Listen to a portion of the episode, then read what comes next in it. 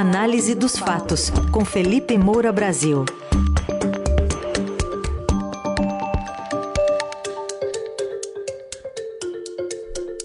Hoje em destaque o dia de ontem, feriado de Nossa Senhora Aparecida, dos candidatos à presidência da República, Jair Bolsonaro em Aparecida e antes em Belo Horizonte, Lula no Rio e depois em Salvador.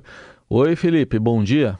Salve, salve, Raizen, Carol, equipe da Eldorado FM, melhores ouvintes, sempre um prazer falar com vocês. Flamengo e Corinthians ficaram no 0 a 0 o Corinthians não conseguiu fazer gol no Flamengo em casa. Hum. Saudações rubro-negras sempre. Então tá otimista já para o jogo da quarta-feira que vem. Vamos torcer. Ô, Felipe, bom dia. Bom, a gente teve essa celebração do Dia de Nossa Senhora Aparecida ontem, um tom bastante político, não apenas pela presença do presidente Bolsonaro na missa do santuário, mas também pelo tom do sermão do arcebispo Dom Orlando Brandes. Sem citar nomes, ele disse que o dragão da pandemia já foi vencido, mas que era preciso lutar contra os dragões do ódio e da mentira. A gente ouve. Nossa Senhora gloriosa no céu, depois da cruz, venceu o dragão. Temos muitos dragões que ela vai vencer. O dragão que é o tentador, o dragão que já foi vencido a pandemia, mas temos o dragão do ódio e o dragão da mentira, e a mentira não é de Deus, é do maligno, e o dragão do desemprego, o dragão da fome. Claro que teria outros caminhos, né, irmãos e irmãs?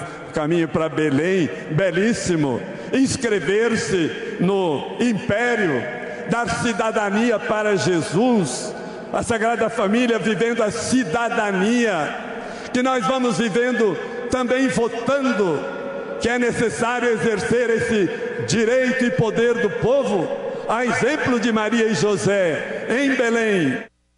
Antes de ir à Aparecida, Bolsonaro disse respeitar todas as religiões em cima de um trio elétrico lá em Minas. O presidente estava ao lado do governador Romeu Zema, do apóstolo Valdomiro Santiago, da Igreja Mundial do Poder de Deus. E aí, discursando, Bolsonaro afirmou que a pandemia acabou.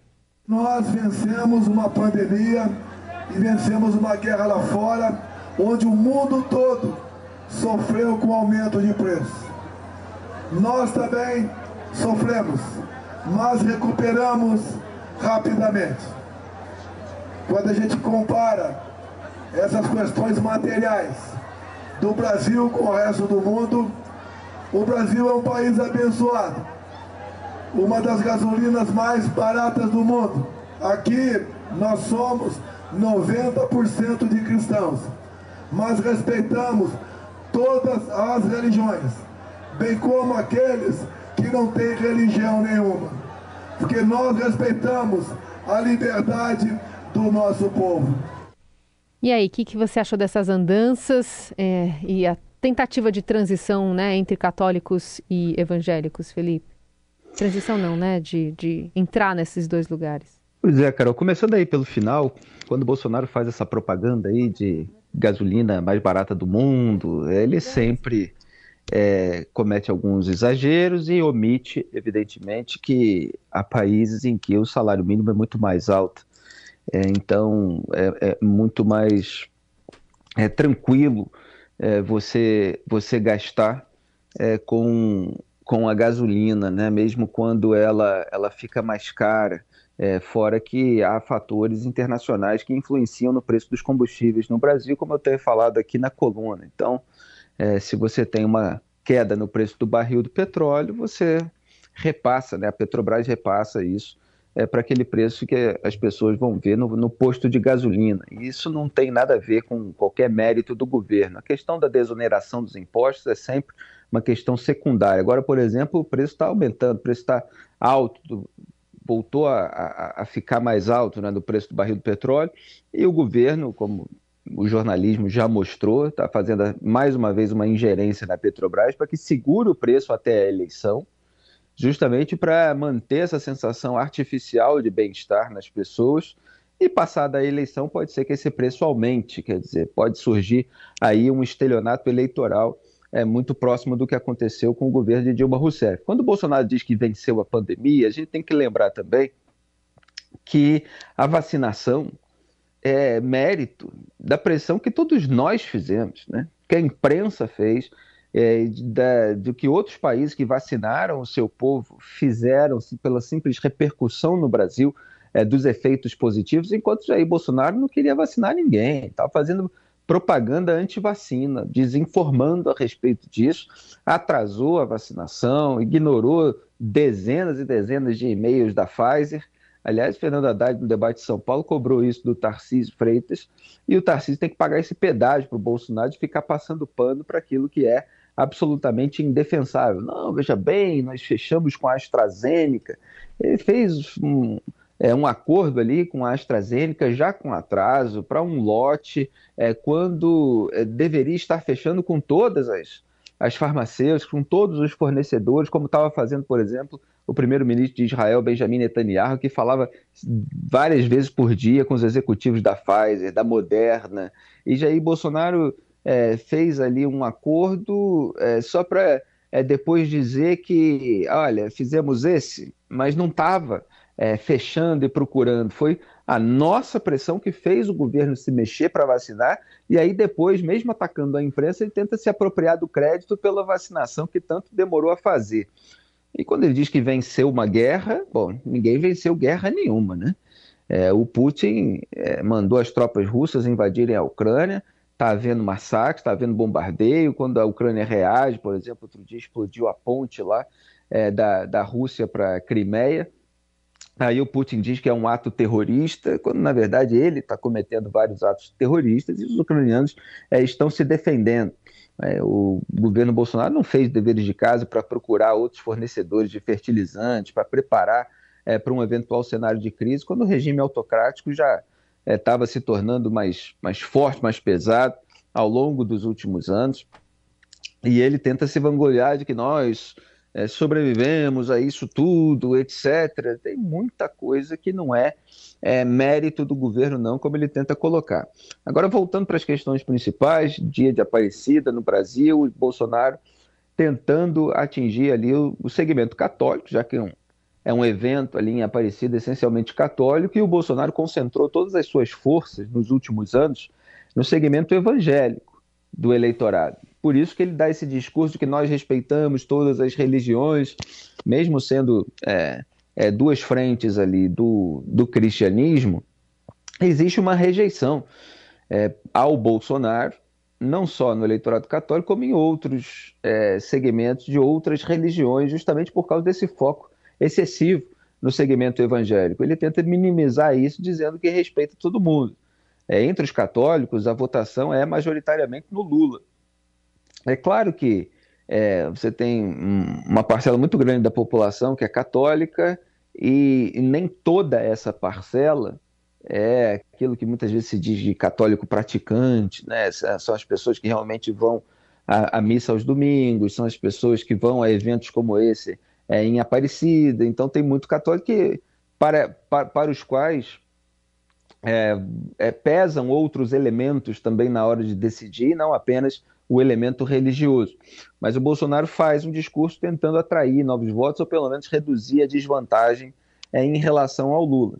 E ele tem é, é, explorado a, a, a, fé alheia. Ao mesmo tempo, ele manda ali recados e faz mensagens é, defendendo algumas posições de uma maneira enfática é, que não foram defendidas no campo da esquerda. Então ele volta a trazer aquele debate é, de costumes, de questões morais, é, e defendendo a posição que é majoritária na sociedade, como as pesquisas mostraram ao longo dos últimos anos, contrária à legalização das drogas, contrária à legalização do aborto, e aí ele insere também né, uma posição contra a ideologia de gênero. O, o PT, de certa forma, papou mosca nisso tudo, há muita militância no campo da esquerda pela legalização, tanto da droga quanto do aborto, e, obviamente, é, defendendo aí certas questões de gênero de uma maneira que às vezes não pega bem é, para parte do eleitorado. O Bolsonaro tenta explorar isso. É, e que serve também para cobertar problemas de gestão administrativa, porque a gente sabe que essa questão é, de lei depende muito mais do Congresso Nacional do que da própria iniciativa do governo. Veja aí que o PT ficou 14 anos no poder e não se mudou muita coisa. Né? O que teve foi via Supremo Tribunal Federal é, a legalização do aborto dos fetos anencéfalos, né? mas você não teve uma grande mudança porque o Congresso segura, porque os parlamentares têm medo de mexer num ponto tão sensível e depois não conseguir voto é, dos eleitores. Em relação ao arcebispo de Aparecida, Dom Orlando, ele fez esse discurso contra o dragão do ódio, da mentira, é, é, da pandemia. Tudo isso é elemento negativo, é absolutamente natural esse tipo de discurso. Agora, a gente viu bolsonaristas passando recibo.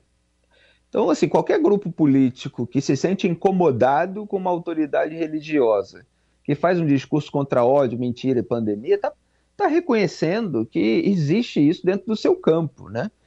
É, porque é um discurso absolutamente legítimo, faz parte da liberdade dele é, de condenar aquilo que considera negativo, de orientar os seus fiéis. O único ponto assim mais incisivo em relação a uma pauta bolsonarista, efetivamente, é o, o que ele disse a respeito de pátria amada é, contra pátria armada, né?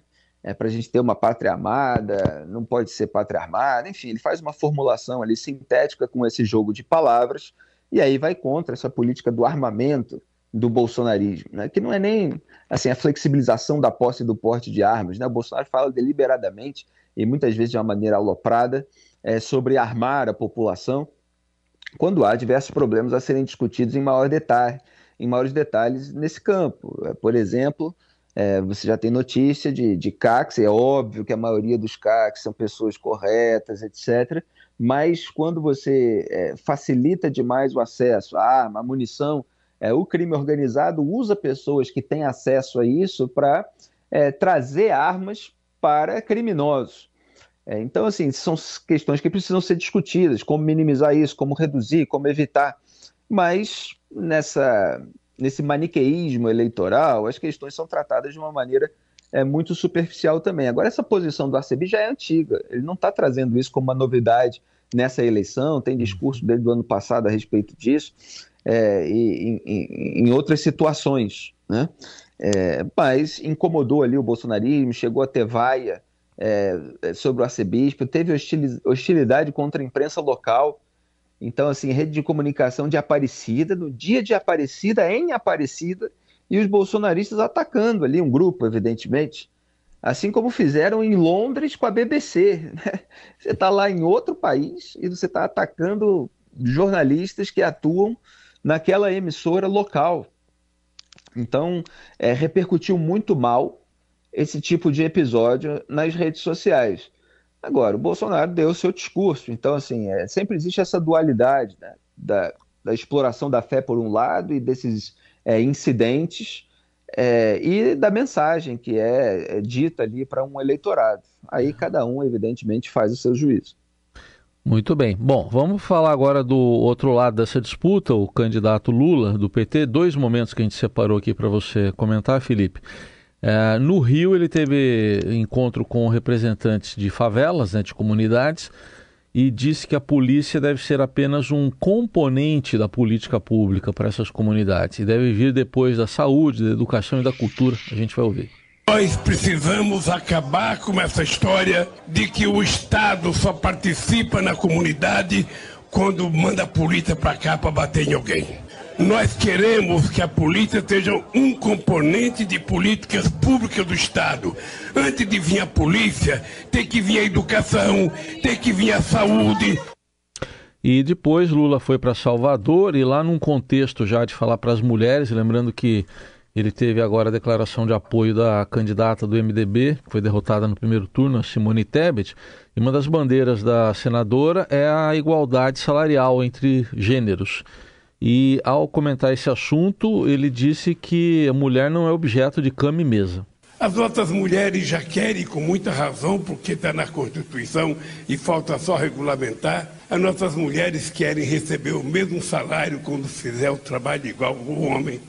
É preciso que a gente, de uma vez por todas, entenda de que a mulher não é objeto de cama e mesa, de que a mulher não é um ser de segunda categoria, de que ela tem direito de ser tratada com a defeito suficiente. Tá aí, Felipe. Então, uma agenda em que Lula evitou o tema religioso ontem, pelo menos não foi Aparecida, né?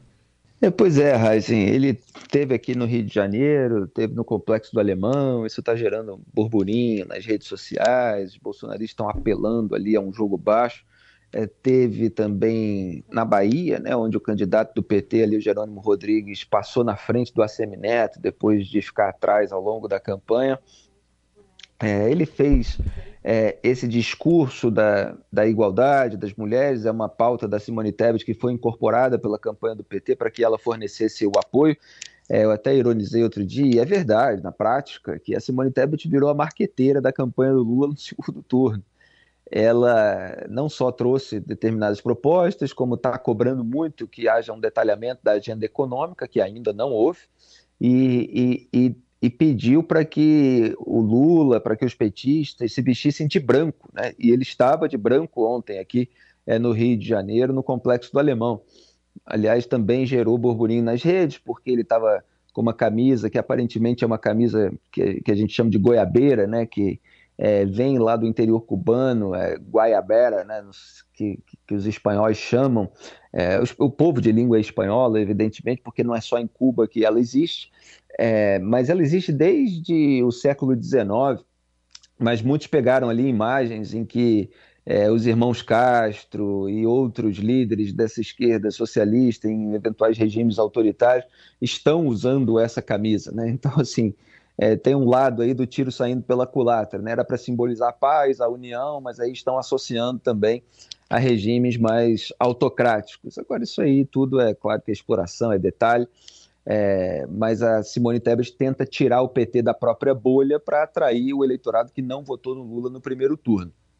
Agora, em relação à declaração sobre saúde e educação, é uma declaração estratégica, por um lado, evidentemente, porque a, a, a toca ali nos, nas duas áreas mais sensíveis para o governo Bolsonaro.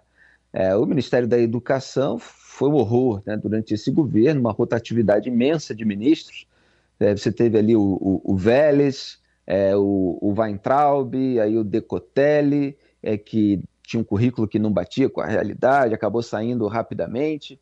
Aí você teve é, Milton Ribeiro, é, que chegou a ser preso né, por causa daquele escândalo de liberação de verbas intermediada por pastores para prefeitos que disseram que estavam cobrando propina deles, é, mas aí foi solto, e enfim, ainda existe uma investigação nesse sentido, ingerência da Polícia Federal, o delegado acusou.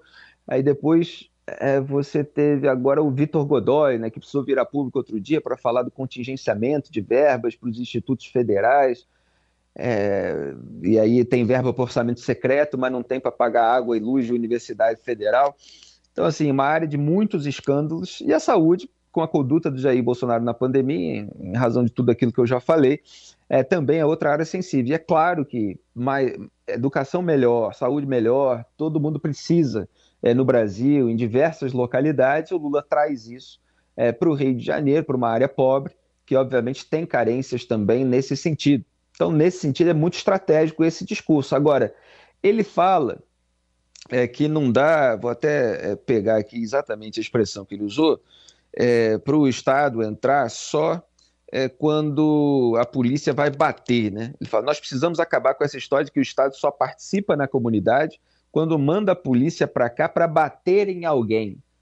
Aí o Lula acaba fortalecendo o antagonismo bolsonarista. Né? Outro dia ele deu uma declaração que fez parecer que ele não estava tratando policial como gente. Né? O Bolsonaro não gosta de gente, gosta de policial. Aí depois pediu desculpa. O Haddad teve que explicar no debate também que ele, na verdade, queria falar milícia, mas falou polícia, e, mas que ele pede desculpa quando erra, ao contrário do Jair Bolsonaro.